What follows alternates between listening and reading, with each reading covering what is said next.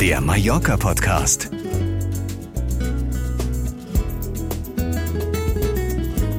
Neues von der Insel. Hallo und herzlich willkommen zum Mallorca-Podcast. Ich bin Wolfgang Schmitz. Heute gehen wir auf Mallorca mal auf Wanderschaft. Es geht um das bekannte Café Cappuccino und die Strände an der Ostküste von Mallorca. Dazu wie immer die Fernsehtipps und zum Schluss Ihre Leser- und Hörerbriefe. Zunächst zu unserem Top-Thema Wandern auf Mallorca. Marco Bonkowski. Wandern Sie gerne? Dann sind Sie auf Mallorca nicht nur goldrichtig, sondern auch in guter Gesellschaft. Denn Wandern auf Mallorca erfreut sich seit Jahren steigender Beliebtheit. Nicht nur zur klassischen Wanderzeit im Herbst, auch zwischen Februar und Ostern kommen immer mehr Wanderurlauber nach Mallorca. Die Zahl der Freunde dieser Art des Urlaubs steigt von Jahr zu Jahr. Interessante Strecken beginnen schon bei einem Ausflug über wenige Kilometer und sind auch von ungeübten Wanderern zu bewältigen. Wer mehr erwandern möchte, wählt einen geführten Tagesausflug in die Berge. Auch echte Wanderprofis kommen auf Mallorca voll auf ihre Kosten. Etwa auf einer mehrtägigen Tour auf dem Fernwanderweg durch das Hochgebirge der Tramontana. Wer auf diesen Touren immer noch nicht seine Grenzen finden konnte, hatte am letzten Wochenende erstmalig auf Mallorca die Gelegenheit, sich einer neuen Herausforderung zu stellen.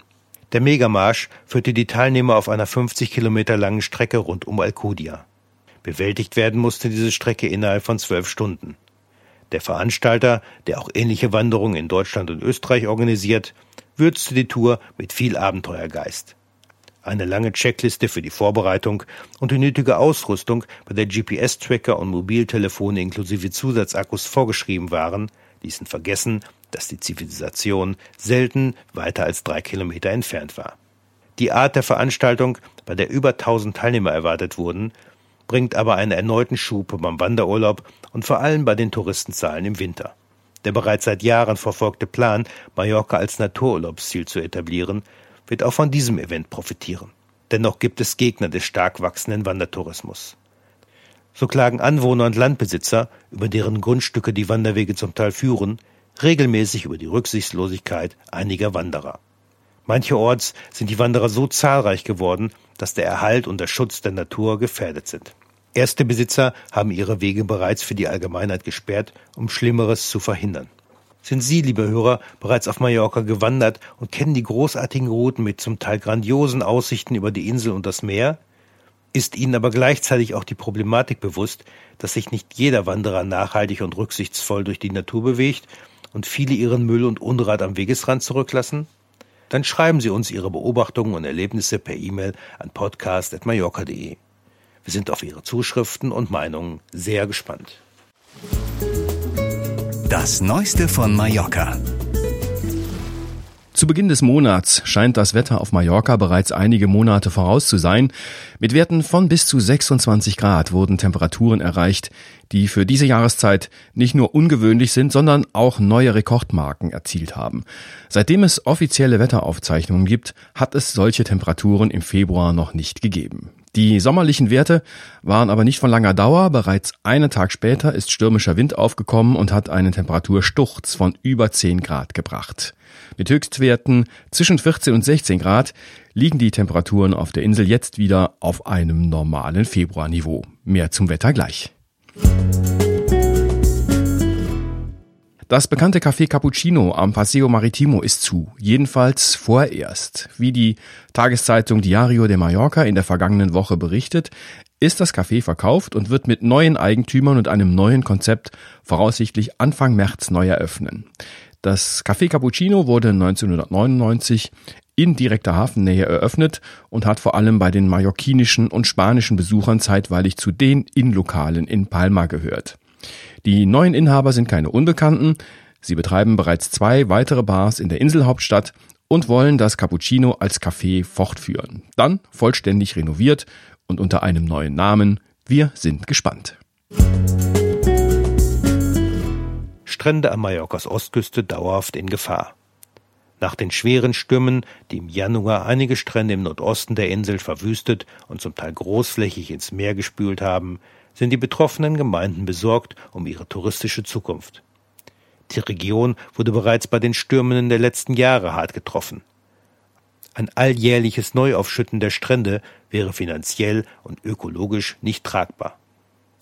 Es wird bereits darüber nachgedacht, die touristische Infrastruktur zurückzubauen. Weniger Urlauber in der Region würden auch weniger Bedarf an breiten Sandstränden bedeuten. Schmale Naturstrände, die zum Baden vielleicht weniger einladen, könnten hier dauerhaft eine Lösung sein. Auch die aktuelle Finanzierung der Wiederaufschüttung der betroffenen Strände ist noch nicht eindeutig geklärt. Die Kosten werden aktuell auf einen zweistelligen Millionenbetrag geschätzt. Hierfür soll die spanische Zentralregierung in Madrid einstehen.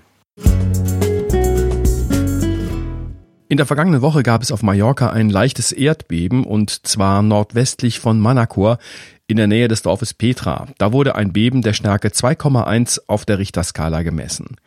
Beben dieser Stärke treten weltweit etwa 50.000 Mal im Jahr auf und sind nur sehr leicht spürbar.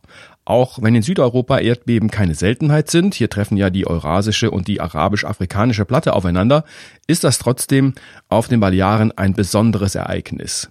Beben ähnlicher Stärke gab es zuletzt 2005 und 2010 auf Mallorca. Schon 2008 wurden die Balearen zum erdbebengefährdeten Gebiet erklärt, was damals für einige Aufregung gesorgt hat, aber nur als präventive Maßnahme gedacht war. Seitdem müssen auf den Inseln bestimmte Normen eingehalten werden, damit die Häuser bei Erschütterungen standhaft bleiben. Wie schon bei den Beben zuvor sind auch dieses Mal keine Schäden bekannt geworden. Das letzte wirklich große Erdbeben auf Mallorca liegt bereits 170 Jahre zurück. Der spanische Fußball-Erstligist Real Mallorca musste wieder zwei schmerzliche Niederlagen in Folge einstecken. Das Spiel gegen Real Sociedad, Nummer 6 der Tabelle, war bis zur Halbzeit noch recht ausgeglichen und ging mit 0 zu 0 in die Pause. Nach dem Wiederanpfiff zeigte sich aber der Klassenunterschied der Mannschaften und Real Sociedad konnte das Spiel mit 3 zu 0 gewinnen. Beim darauf folgenden Heimspiel gegen Real Valladolid rechneten sich die Mallorquiner bessere Chancen aus, da der Abstand der beiden Mannschaften in der Tabelle nicht zu groß ist. Das Spiel verlief zunächst auf Augenhöhe und blieb in der ersten Halbzeit torlos. In der 56. Spielminute konnte Valladolid mit einem Kopfballtor in Führung gehen und hielt diesen knappen Vorsprung bis zum Abpfiff. Real Mallorca profitierte bei der Platzierung in der Tabelle von den Niederlagen der Tabellennachbarn und konnte sich trotz der beiden eigenen Niederlagen weiterhin auf dem 17. Tabellenplatz und damit auf einem Nicht-Abstiegsplatz halten. Das erklärte Saisonziel, den Klassenerhalt zu schaffen, bleibt aber dennoch eine große sportliche Herausforderung für Real Mallorca. Das aktuelle Mallorca-Wetter. Das Stromtief ist abgezogen. Derzeit ist es fast windstill auf Mallorca. Bei leichter Bewölkung sollen in den nächsten Tagen die Tageshöchstwerte bei etwa 18 bis 20 Grad liegen. Regen gibt es keinen. Nach derzeitigen Vorhersagen ist die Wetterlage sogar äußerst stabil. Von einigen kleinen Wolkenfeldern abgesehen, soll es mindestens noch bis zum kommenden Wochenende so beständig bleiben. Mallorca im Fernsehen. Die Sendung Mare TV zeigt den Charme Mallorcas abseits vom Ballermann-Image und begegnet Menschen im anderen Mallorca. Am Dienstag, 11. Februar um 7 Uhr morgens auf Servus TV. Die Reihe Stadt, Land, Kunst beschäftigt sich mit dem Maler Santiago Rosignol. Anfang des 20. Jahrhunderts hat Rosignol auf Mallorca eine wichtige Phase seines künstlerischen Schaffens erlebt. Spätestens seitdem gilt Rosignol als ein bedeutender Vertreter des katalanischen Modernismo. Am Mittwoch, 12. Februar um 13 Uhr auf Arte. Mallorca eine deutsche Liebe. Damit beschäftigt sich die Sendereihe ZDF History. Die Urlauber, die nach Mallorca kommen, kennen nur sehr selten die jahrhundertealte Geschichte der Insel und ihrer Bewohner. ZDF History versucht hier aufzuklären und berichtet über Sagen und Fakten aus den vergangenen 100 Jahren. Am Dienstag, 18. Februar um 12.45 Uhr auf ZDF Info. Ihre E-Mails an uns. Wir haben Sie gefragt, wie Sie die Art und Weise empfinden, wie über Mallorca in den deutschen Medien berichtet wird. Hier einige Ihrer Zuschriften. Manfred Scherer schreibt, Sehr oft, wenn ich über meine Urlaube auf Mallorca erzähle, bemerke ich bei vielen meiner Zuhörer, dass sie wahrscheinlich auch nur diese reißerischen Berichte über die Insel kennen und dann ein wenig ungläubig zurückfragen, ob ich denn von eben dieser Insel berichte. Also ich war noch nie an diesen Orten, die den schlechten Ruf Mallorcas verursacht haben. Viele, die da waren und nur Strandurlaub machen, kennen die Insel sowieso nicht. Natürlich kann man mit Kleinkindern nicht ein oder zwei Wochen die Insel erkunden. Da bleibt nicht viel mehr zu unternehmen, als am Strand zu liegen oder die Angebote für Kinder in den diversen Hotels anzunehmen.